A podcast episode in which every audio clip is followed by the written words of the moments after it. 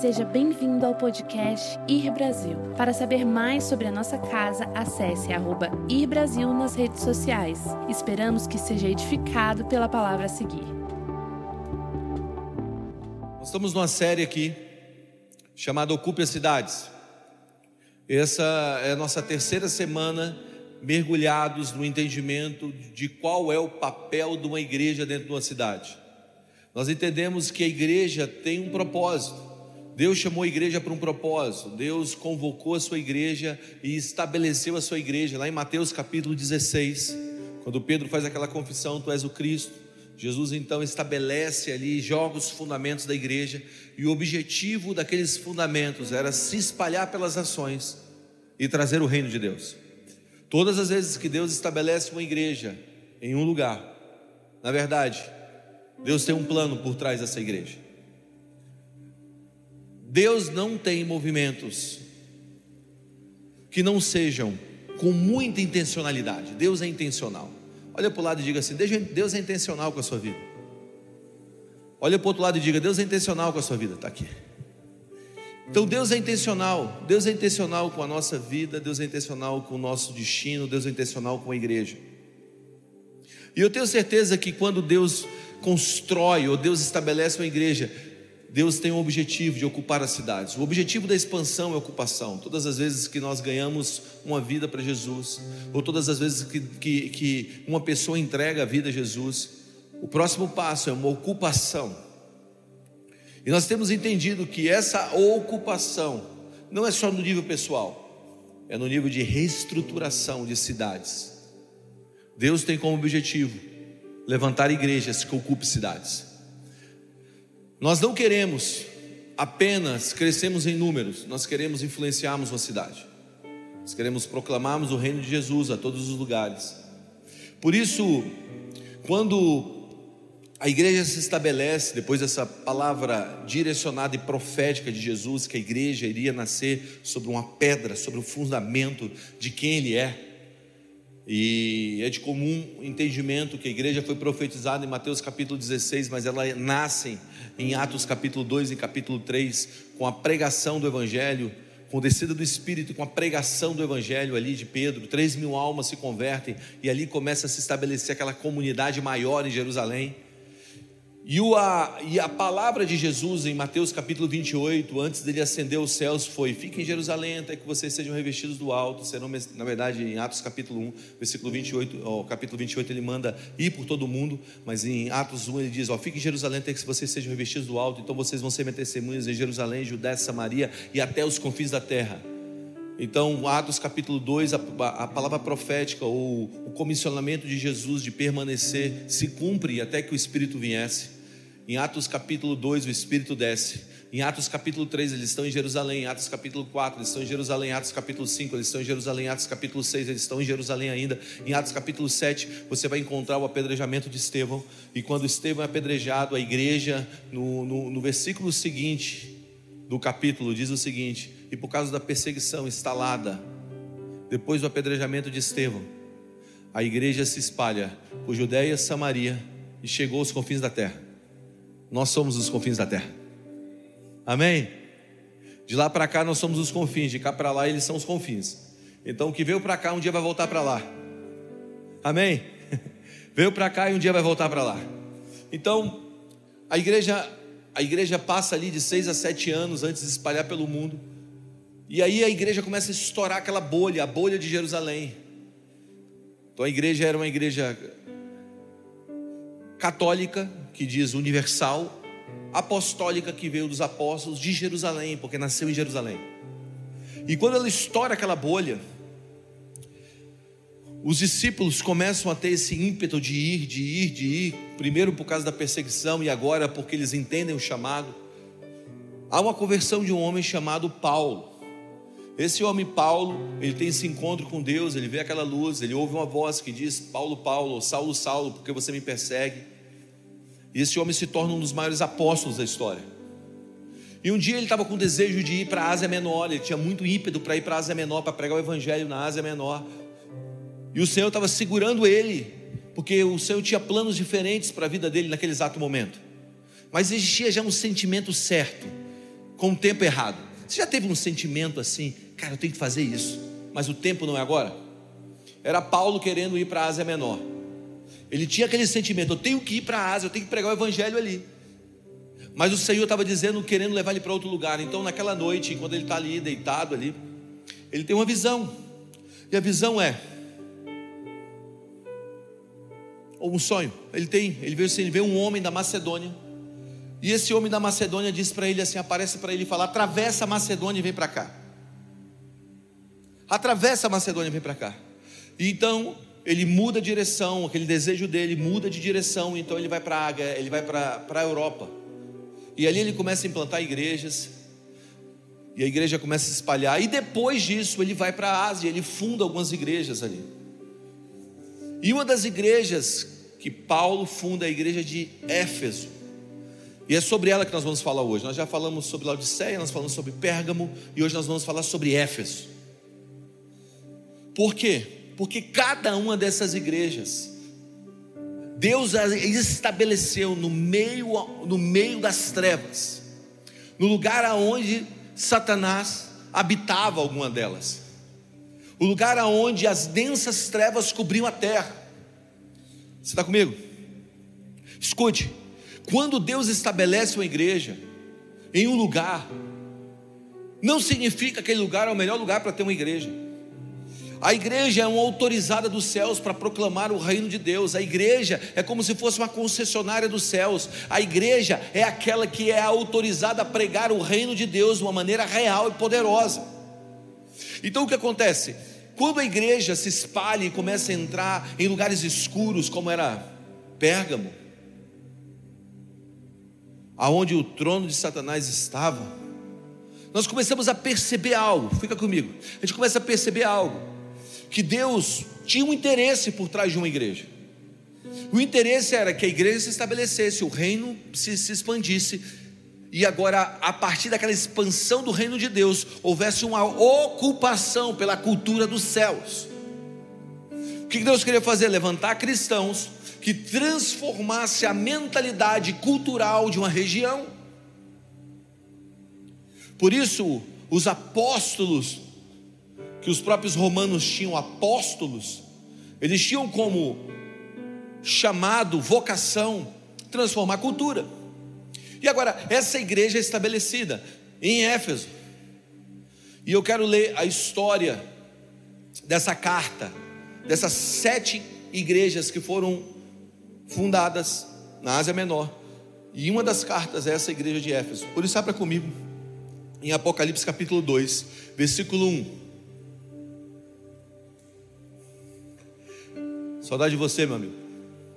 Apocalipse capítulo 2, versículo 1.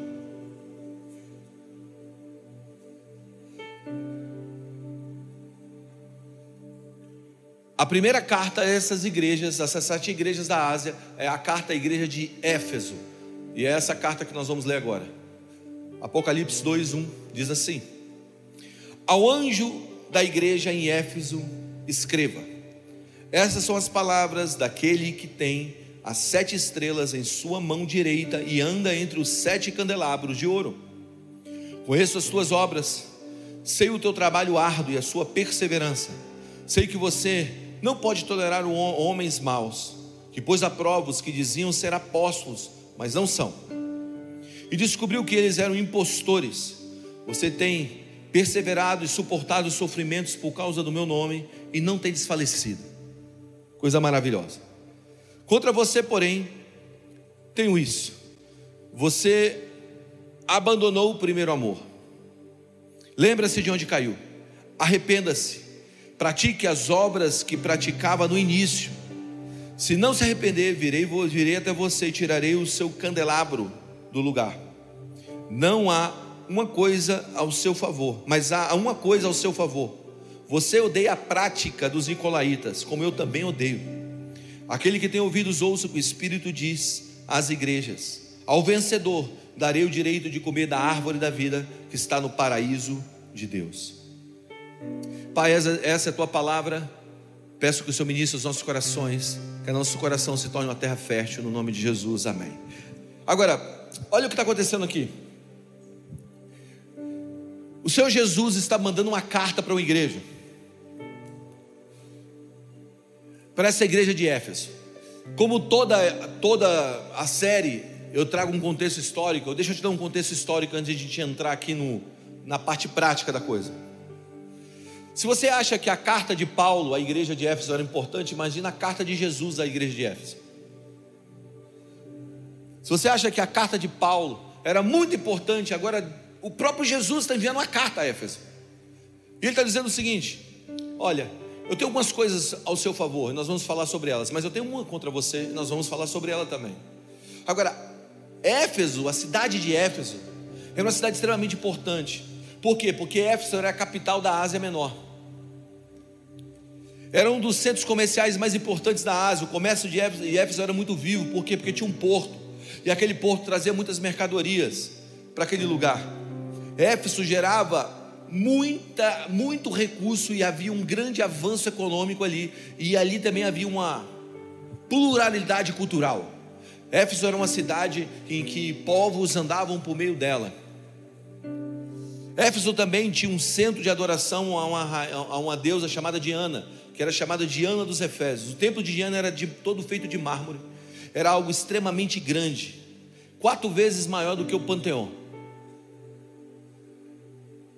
Esse templo era tão famoso que ele era considerado uma das sete maravilhas do mundo antigo.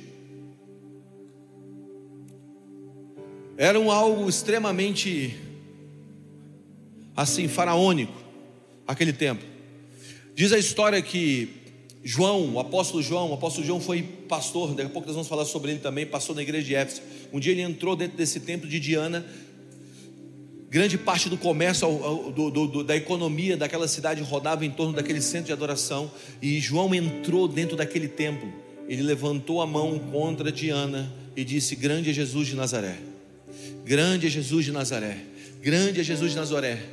De uma maneira tão poderosa que a história conta que o, o altar de adoração, o templo de Diana, foi quebrado, só com um grito. Agora, a igreja de Éfeso, essa era a cidade. A igreja de Éfeso era uma igreja muito especial.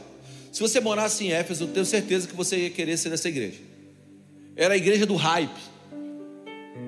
Era a igreja do mover de Deus. Era uma igreja extremamente relevante na cidade. Primeiro, porque ela era uma mega igreja.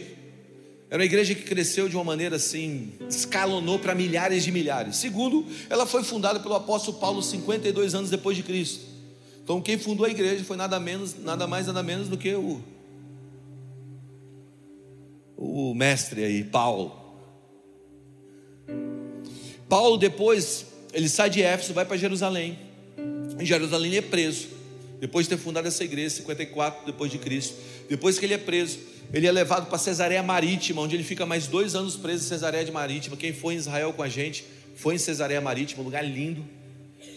E depois que ele, ele, sai de Cesareia Marítima, ele entra num barco, ele é levado para Roma. E lá em Roma, ele fica preso por mais dois anos em Roma.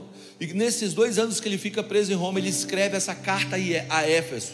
E grande parte dos elogios que o apóstolo Paulo faz à igreja de Éfeso é por causa do seu amor.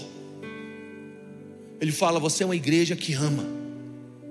Quando você lê a carta de Éfeso, você vai encontrar várias vezes Paulo elogiando esse amor, esse amor que a igreja de Éfeso tinha. Ok? Depois que Paulo deixa de ser pastor em Éfeso, ele deixa o principal discípulo dele, Timóteo. Timóteo foi pastor em Éfeso. E agora Timóteo começa a pastorear em Éfeso. Mas depois ela foi pastoreada por ninguém mais, ninguém menos do que o próprio discípulo a quem Jesus amava. João. Imagina, imagina você sendo, indo para uma igreja que o pastor é João. Gente, você sentando com ele e fala assim: me fala aí daquela ceia lá, como é que rolou aquele negócio lá, da boca, da, o pão na boca do traidor. Eu nem te conto, cara. Que negócio tenso. Imagina. Imagina as conversas que tinham. Imagina os ensinamentos, as histórias. Essa era a igreja de Éfeso. E é bem provável que João escreveu o Evangelho de João e as suas três epístolas, epístolas quando ele estava pastoreando Éfeso. E quando você lê as epístolas de João, ele expressa algo assim, de uma maneira muito clara. Ele diz o seguinte: a prova da expressão da sua fé é o seu amor. Então você vai ver João falando sobre o amor. Então aquela igreja era uma igreja que ouviu muito, muita coisa profunda. Era uma igreja que era extremamente balizada na palavra. Paulo fundou, Timóteo deu continuidade, agora João está pastoreando essa igreja. Então essa igreja ela não tinha problemas com doutrina. E grande parte dos ensinamentos daquela igreja estavam ligados ao amor, falando de amor. Só você ler a carta de Éfeso e as epístolas de João. Agora, existe uma coisa também que era muito legal na igreja de Éfeso, que muitos historiadores afirmam isso, que a mãe de Jesus, Maria, também pertencia à igreja de Éfeso. E eu vou te explicar por quê. Jesus, quando está preso na cruz, ele olha para João e para Maria. João foi o único discípulo de Jesus que permaneceu com Jesus até o fim, até a cruz. E Jesus olha para João e fala bem assim: mulher, homem, eis aí o teu filho, mulher. Não. Ele vira para Maria e fala: mulher, eis aí o teu filho. Homem, eis aí a tua mãe. O que Jesus estava fazendo? Jesus estava entregando a João os cuidados da sua mãe. Estava dizendo: João, cuida da minha mãe cuida de Maria. Quem cuidou de Maria depois da morte de Jesus foi João. Agora deixa eu te dar um outro ensinamento histórico aqui. Não era todas as vezes, mas muitas das vezes, quando alguém ia ser crucificado, o homem que estava sendo crucificado, ele era levado até a casa dele, arrancavam a viga principal que sustentava o telhado da casa, a casa caía, blum. eles pegavam aquela viga principal, jogavam sobre os ombros do crucificado e ele andava com aquela viga sobre as costas. Então a família dele perdia a moradia.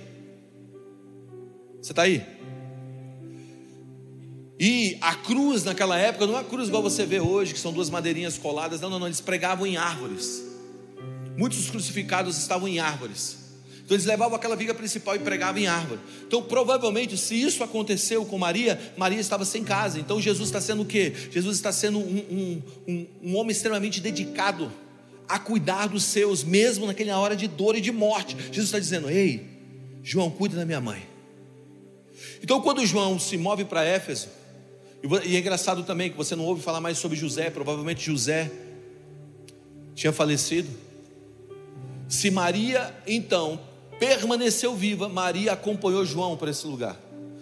Maria foi encontrar João neste lugar. Então, era uma igreja que, quando você fazia um GR, você chegava no GR e quem estava lá? Maria.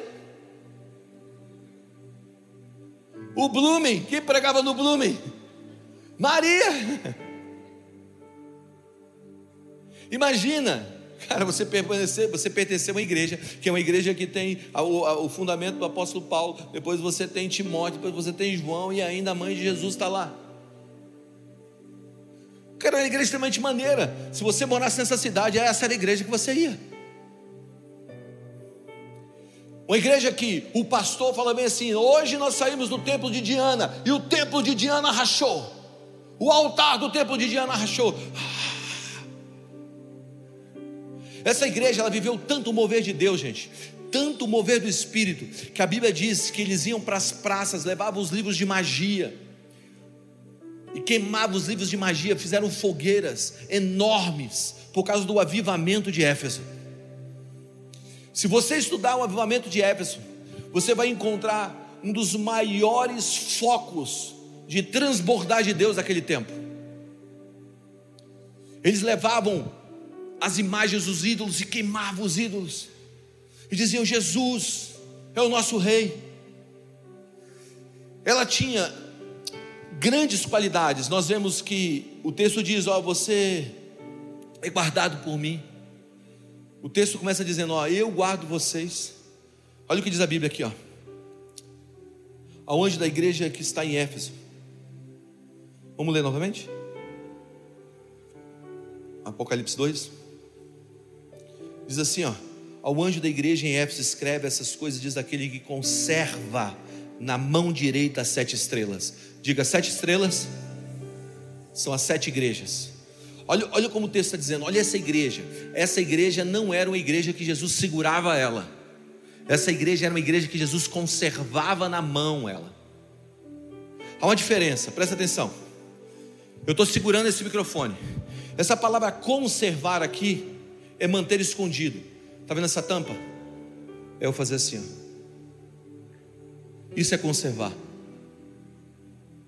A igreja de Éfeso era uma igreja que Jesus não estava segurando ela na mão.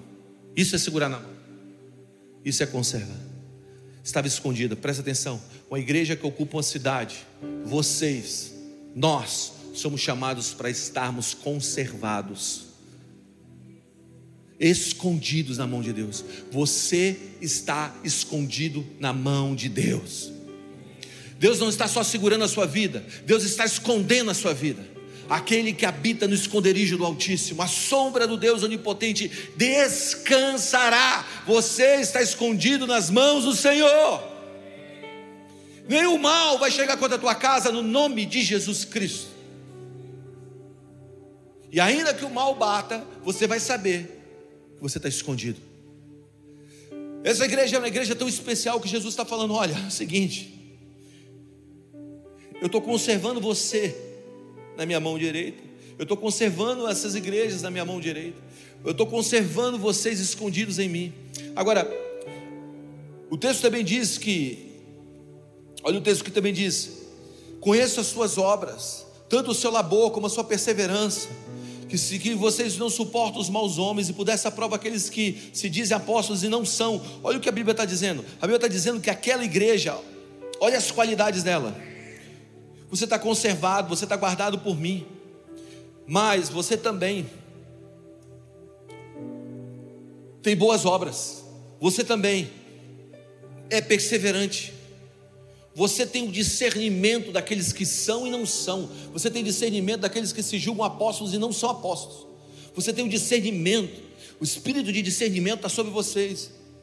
Vocês suportaram de uma maneira digna as perseguições que vieram contra vocês.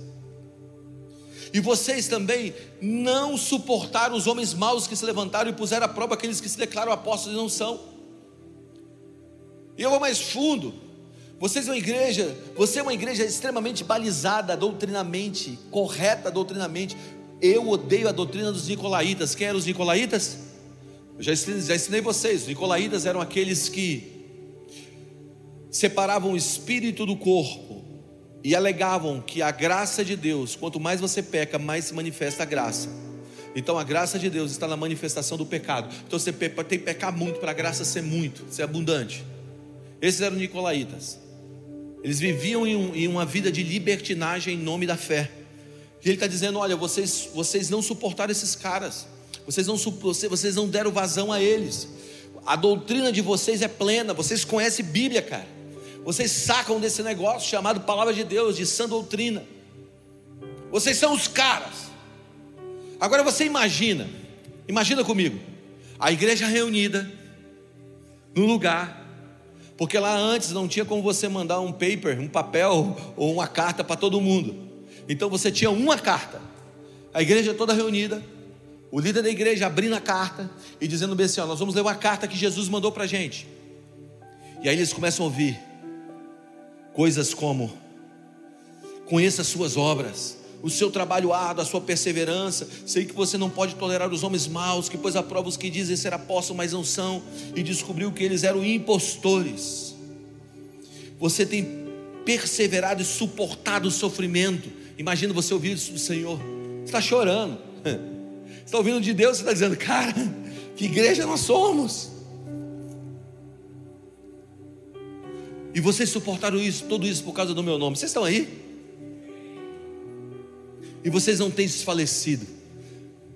Cara, o coração acelera. Jesus está me dando tantos elogios. E aí ele diz: Mas tenho contra ti. Quantos aqui querem ser uma igreja que ocupe uma cidade? Quantos querem se tornar homens que transformem uma cidade para Jesus? Apesar de ouvirmos elogios, temos que aprender a ouvirmos exortações. E ele fala: Mas tenho contra ti. Então aquela igreja agora começa a ouvir o que Deus tinha contra ela. Ele diz assim: Vocês abandonaram o primeiro amor. O problema de vocês na doutrinária, o problema de vocês na perseverança, primeiro, o problema de vocês, o problema de vocês, cara, não é um problema de discernimento. O problema de vocês é um problema de amor. O problema de vocês é um problema de afeto. O problema de vocês não é falta de recursos, porque vocês têm recursos. O problema de vocês não é falta financeira, não é gente, porque vocês estão crescendo absurdamente. O problema de vocês, para vocês continuarem ocupando a cidade de Éfeso, não é, não é doutrina. O problema de vocês é falta de amor. Tenham, porém, contra ti que perdestes o primeiro amor. Agora, deixa eu te explicar o que é o primeiro amor.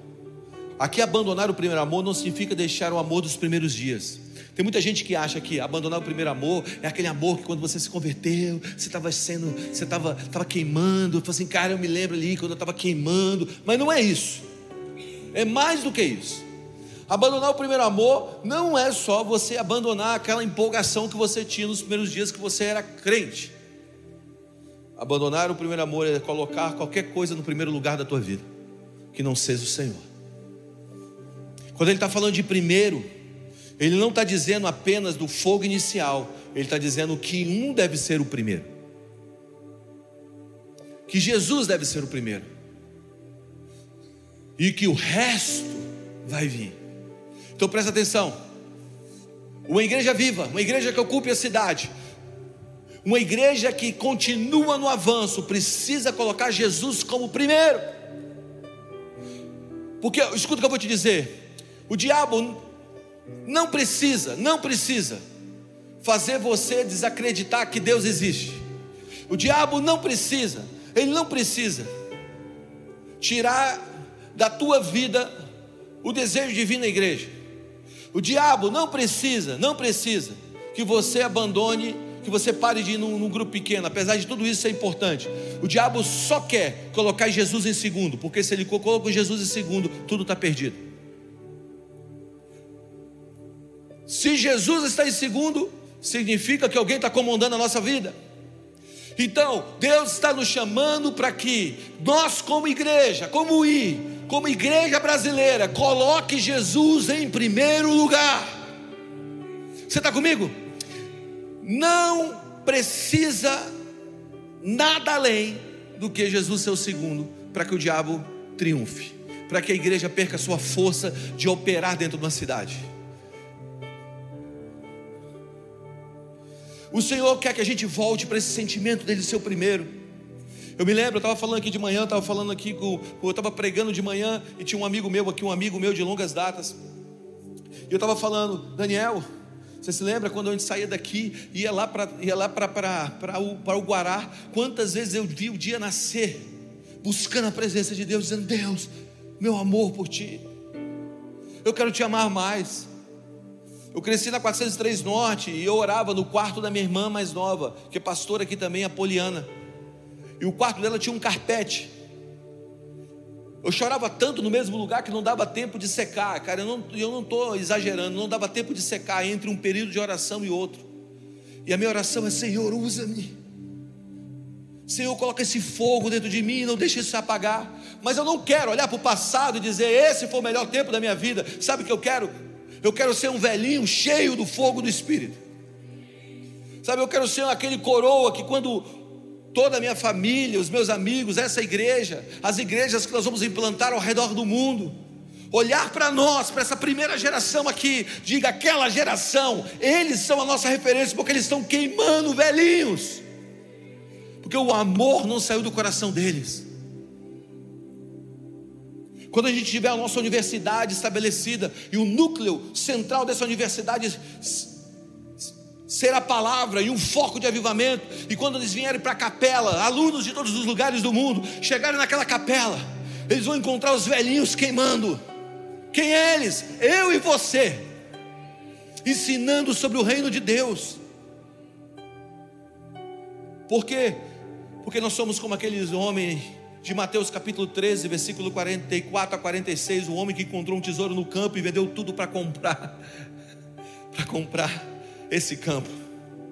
A Bíblia é recheada de homens, de histórias de homens que colocaram Jesus como primeiro, como esse, como aquela mulher samaritana que encontra Jesus e quando ela encontra Jesus, ela não lembra mais da sede dela, ela não lembra mais da necessidade dela, ela só deixa os cântaros e sai correndo para a cidade e diz: Eu conheci um homem. O pior marketing do mundo aquela mulher estava fazendo.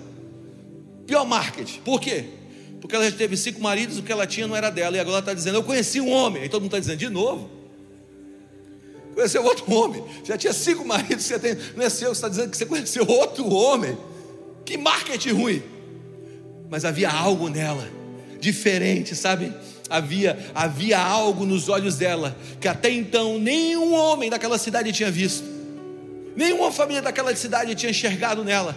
Algo novo estava acontecendo dela. Ela deixou tudo, correu e disse: Eu conheci um homem. Esse homem é o Messias, é aquele prometido. Vamos comigo. Você vai encontrar outros que encontraram um tesouro ali. Vendeu tudo que tem comprou o campo, não pelo campo, mas pelo aquele tesouro. Você vai encontrar outros que deixaram a reputação de lado, subiram, homens que eram extremamente poderosos numa cidade, que deixaram a reputação de lado, subiram em uma árvore para ver Jesus passar. Está comigo?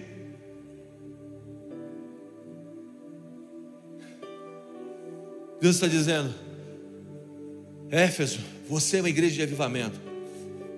Você vai ocupar essa cidade. E nós somos uma igreja de avivamento, mas nós precisamos manter o nosso amor aceso. Sabe por quê? Porque é extremamente ruim ter algo pequeno em um lugar grande. Extremamente ruim. Se a gente bota alguma coisa no lugar de Deus, sempre vai sobrar muito espaço. Você já já estava dirigindo assim, andando nas quadras aqui em Brasília? Brasília são quadras, não são bairros, você que está assistindo a gente em outro lugar do país. Mas você estava dirigindo assim, procurando uma vaga, naquele lugar extremamente complicado. De repente você vê uma, uma vaga aberta na frente. Você vem entrar com um carro, tem uma moto. Alguém já viveu isso?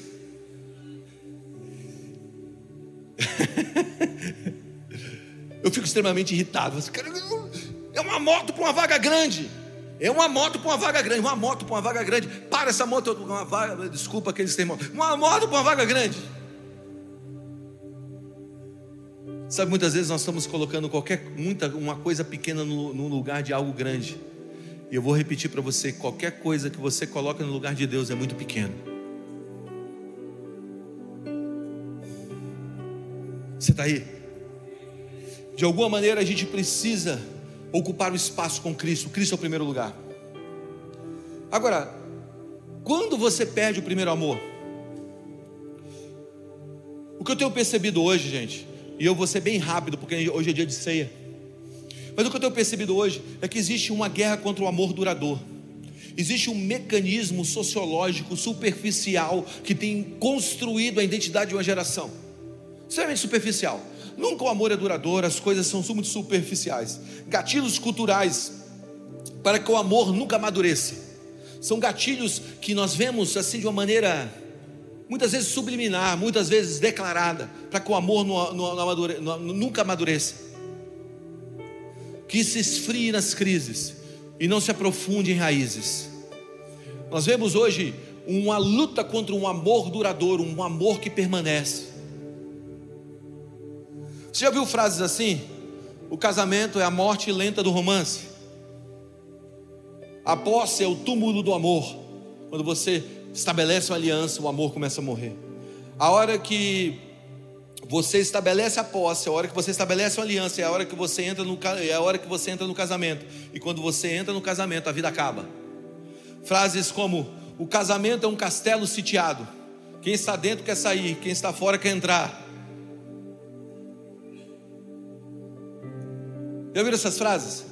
Tantas piadas sobre casamento, sobre alianças duradouras, tantas piadas. Alguns falam: Você vai casar? Qual vai ser a música da entrada? Aquela tan tan tan tan tan tan tan. As pessoas sempre estão tentando diminuir, dividir, acabar com o entendimento de um amor duradouro, de um amor que permanece. Eduardo Eduardo Gente, que é um autor que eu gosto dele, eu gosto de ler mas não gosto do que ele escreve. mas eu leio algumas coisas dele. Ele escreveu um livro chamado O Alto Engano. E nesse livro ele diz o seguinte: ele pega uma frase popular de uma música muito famosa no Brasil, ele repete essa frase dizendo assim: Olha que moça bonita que vem que passa. Quem é a mulher mais linda que vem e que passa? Sabe quem é a mulher mais linda? É a mulher cheia de graça. E ele continua dizendo: A que vem e que passa, porque a que fica perde a graça. Reparou a sutileza? O que, que ele está dizendo? A mais linda e mais cheia de graça sempre é aquela que passa, não aquela que fica. Sempre não é aquela que permanece, aquela que fica. Então sempre as pessoas estão olhando para outros lugares para encontrar um novo, um novo, um novo, um novo, mas na verdade não é um novo. É simplesmente esse estilo de vida superficial, esse promover de que a que passa é a melhor, porque a que fica perde a graça. O que, que nós estamos vendo? Nós estamos vendo um mundo caminhando para um lugar onde o amor duradouro aonde você permanecer na chama do amor é desprezado, aonde você se amadurecer no amor não é real, não é digno. Por isso, quando eu li Jeremias capítulo 2, eu entendi uma chave, eu quero dar para vocês essa chave. A chave dessa igreja que ocupa a cidade com amor em chamas. Por isso, abre em Jeremias capítulo 2 e eu vou tirar aqui rapidinho algumas lições para você. Jeremias capítulo 2, versículo 1 a 3 diz o seguinte: O Senhor Deus me mandou, linguagem de hoje, tá? Jeremias capítulo 2, versículo 1. Espera você abrir, né?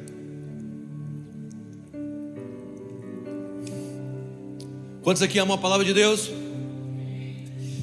Diz assim: O Senhor Deus me mandou entregar a todos os moradores de Jerusalém a seguinte mensagem: Meu povo, eu lembro de quando você era jovem como você era fiel e como me amava quando éramos recém-casados.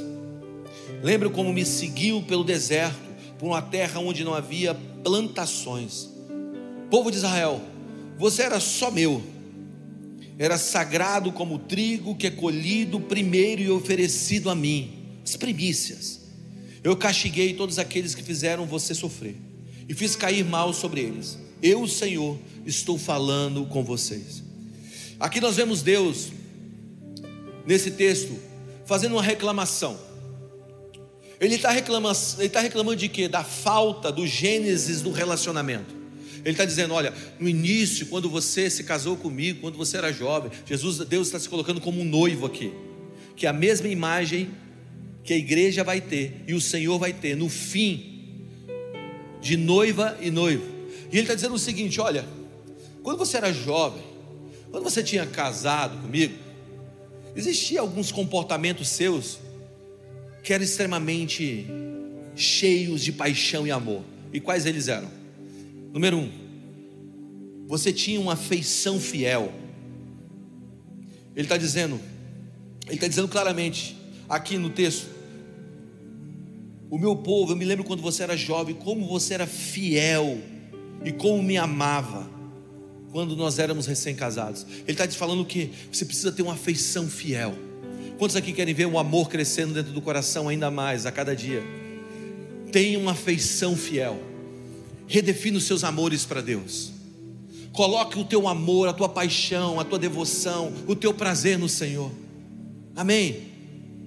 John Faber diz o seguinte: a maior dificuldade da conversão é ganhar o coração para Deus. E, e o maior desafio depois da conversão é manter o nosso coração em Deus.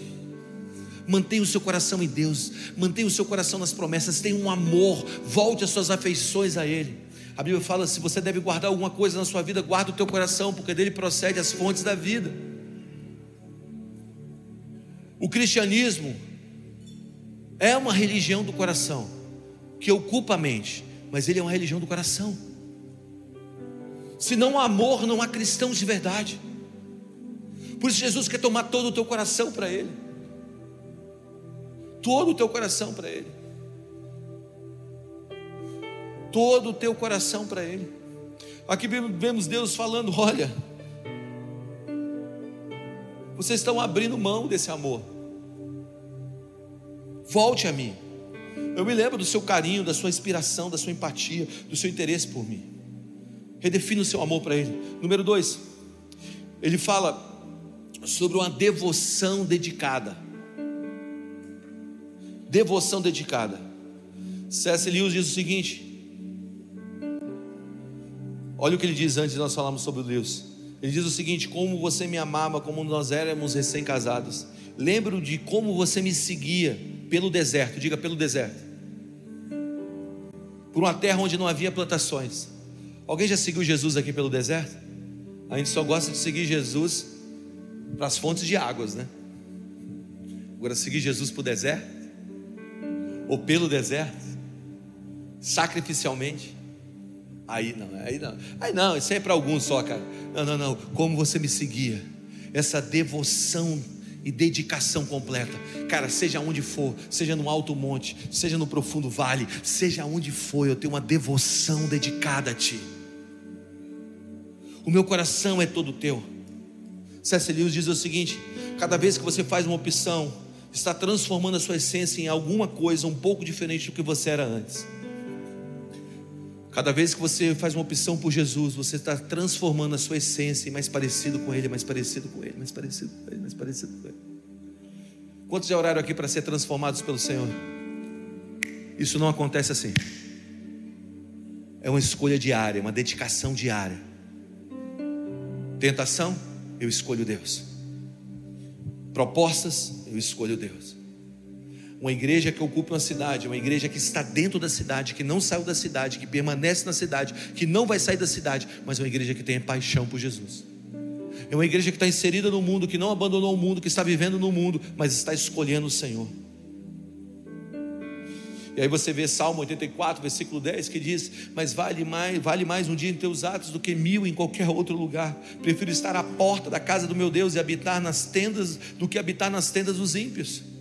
Porque o Senhor Deus é um sol, Ele ilumina, Ele é um escudo. O Senhor dá graça e glória aos seus, e não retirará bem algum daqueles que andam em retidão. Está comigo? Se nós queremos sermos uma igreja que ocupe a cidade, precisamos seguir Jesus com alegria no meio do deserto. Sabe que não é deserto que deixa tudo cinzento, mas é Jesus que colore todo o deserto. Não é o deserto que deixa tudo cinzento. Com Jesus tudo fica colorido, cara. Tudo muda de cor. Tudo cria uma nova, uma, uma nova perspectiva. Está aí.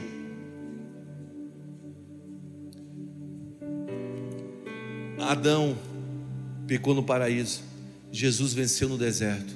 Nunca é as condições, é a paixão que muda o meio. Está comigo?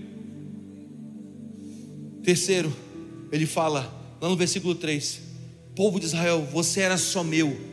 Ele está dizendo: Olha, você é exclusivo meu, propriedade exclusiva minha, povo de propriedade exclusiva minha. O próprio Lewis também fala em um dos seus livros o seguinte: um homem pode ter de morrer por nosso país, mas ninguém deve, em qualquer sentido exclusivo, viver para o seu país. Quem se entrega sem reservas às exigências temporais de uma nação, ou de um partido, ou de uma classe, está dando a César aquilo que, aquilo que de todas as coisas mais enfaticamente pertence a Deus, Ele próprio. Escute, você pertence a Deus, você pertence a Cristo. Ninguém pagou um preço maior por você do que Cristo, foi o seu próprio sangue, foi a sua própria vida. Amém.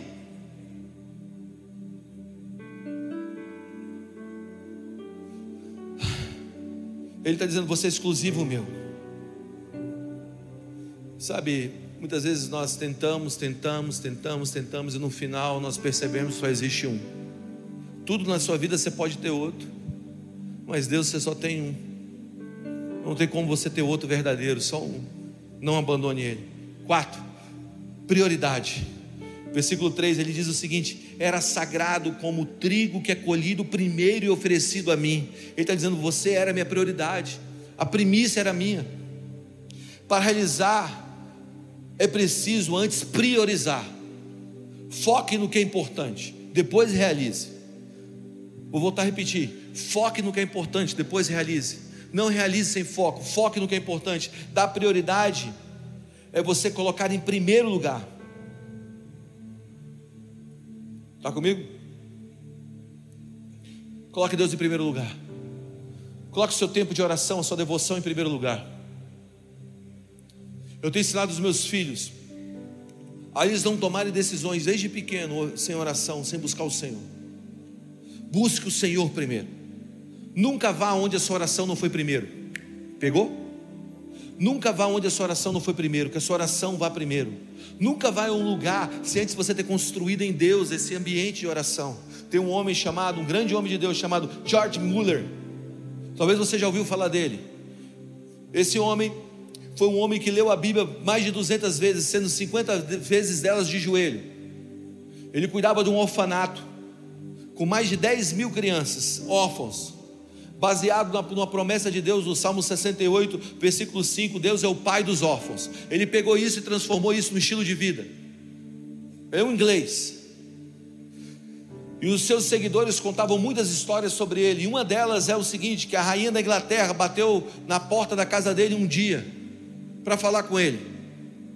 E a sua criada, a mulher que cuidava lá, foi até lá e disse assim: ó, a rainha da Inglaterra está lá na porta.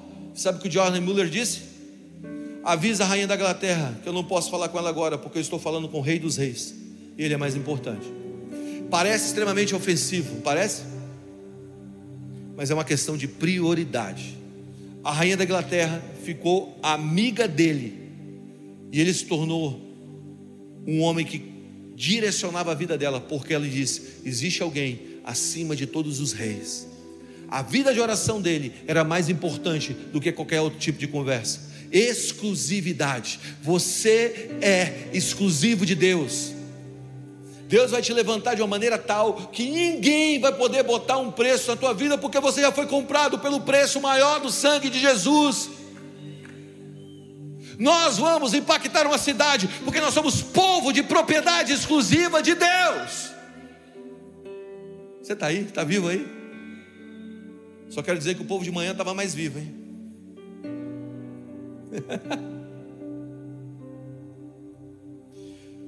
e a pergunta é: qual a sua prioridade? Como você responde essa pergunta? De uma maneira simples: é vendo onde você investe o seu tempo e energia, aí estão suas verdadeiras prioridades. Como eu respondo a pergunta de onde está a minha prioridade? É onde eu estou investindo meu tempo. Cara, você investe duas horas da tua vida apenas, da tua semana apenas para Deus quando você vem aqui duas horas e meia? É isso? É só isso? Ou as suas decisões na segunda, na terça, na quarta, na quinta, na sexta são balizadas pelo amor por Jesus? Ou você vive uma vida natural de uma maneira sobrenatural? Está comigo?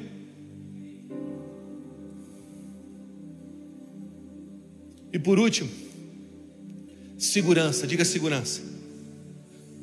No versículo 3, na parte B, ele diz o seguinte: o Senhor está dizendo, e o Senhor está dizendo a você: Eu castigarei todos aqueles que fizeram você sofrer e cair, e levarei mal sobre eles. Ele, sabe o que ele está dizendo? Ele está dizendo: Eu sou a segurança de vocês. Não coloque a sua segurança na sua influência, não coloque a sua segurança, porque foi eu que te dei ela. Não coloque a sua, sua, sua, a sua segurança em outra fonte, nas influências, na conexão, no dinheiro, coloque a sua confiança em mim, porque eu sou o maior, eu capacito a sua vida, eu tenho todo o poder. Confiança em Deus é a calmaria necessária para entender que Ele nos dá somente aquilo que nós conseguimos suportar. Você sabe o que é confiar em Deus? Se você esquecer tudo, não esquece isso. Só isso aqui valeu a pregação. Confiar em Deus é permitir que Deus explique tudo depois. Eu vou repetir: confiar em Deus é permitir que Ele explique tudo depois. Cara, o que está acontecendo? Senhor, eu confio em Ti. Confio em Ti. As muitas águas não me afundariam. O fogo não me queimará. Eu confio em Ti. Uns confiam em carros, outros em cavalos mas a minha confiança está no Senhor que fez os céus e a terra e não deixará cambalear os meus pés. Você pode precisar de um médico, mas confie em Deus. Você pode precisar de recursos, mas confie em Deus. Você pode ser influente, mas confie em Deus. Você pode ter todas as opções, mas confie em Deus. Nós precisamos de uma igreja que confia no Senhor, que entende que toda a influência dela, o poder dela, as conexões que Deus deu para ela, os recursos que Deus entregou a ela, são apenas uma parte do processo, porque nossa confiança está no Deus que fez os céus e a terra e não vai deixar cambalear os nossos pés. Permita que Deus explique tudo depois. Talvez você esteja andando hoje num tempo tão escuro. Você está dizendo: Que tempo escuro é esse, Senhor? Confie no Senhor. Estar em Deus é, é saber que Deus é um Deus que não falha. Deus não falha, Deus não falha, Deus não falha.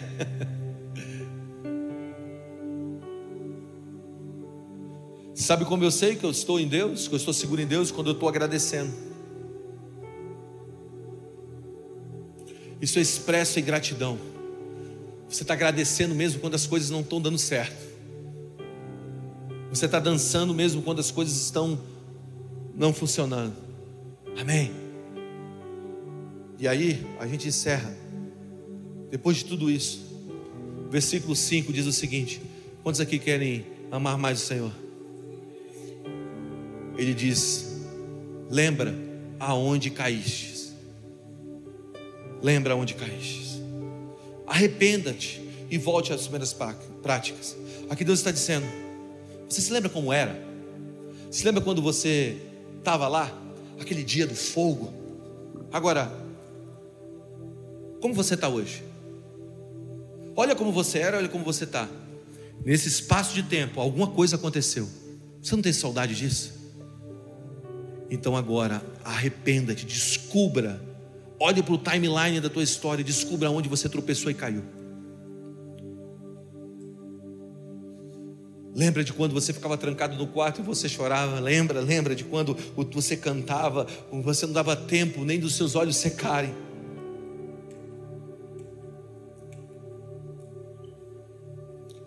A pergunta dessa, dessa noite é: Você me ama?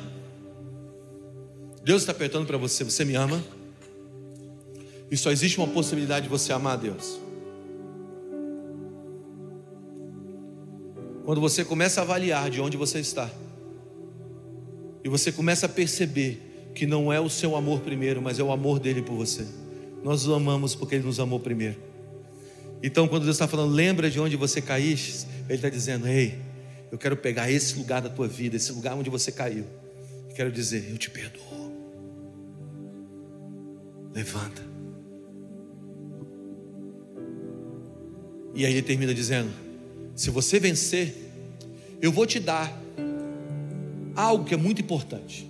Eu vou te dar o direito de você comer da árvore da vida. Quantos aqui querem comer de uma árvore de vida? Vida para tua família, vida para tua casa, vida para teus filhos, vida para os teus negócios, vida, vida. Quantos querem? Ele está dizendo: Eu vou te dar o direito de comer da árvore da vida. Você sabe o que é a árvore da vida? Você sabe o que é o fruto da árvore da vida?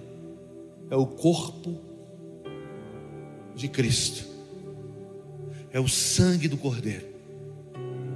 Alguém disse que Deus plantou a árvore da vida no Gólgota. A árvore da vida foi plantada no Gólgota. E é isso que nós vamos fazer agora. Nós vamos comer do fruto da árvore da vida. Se coloque em pé.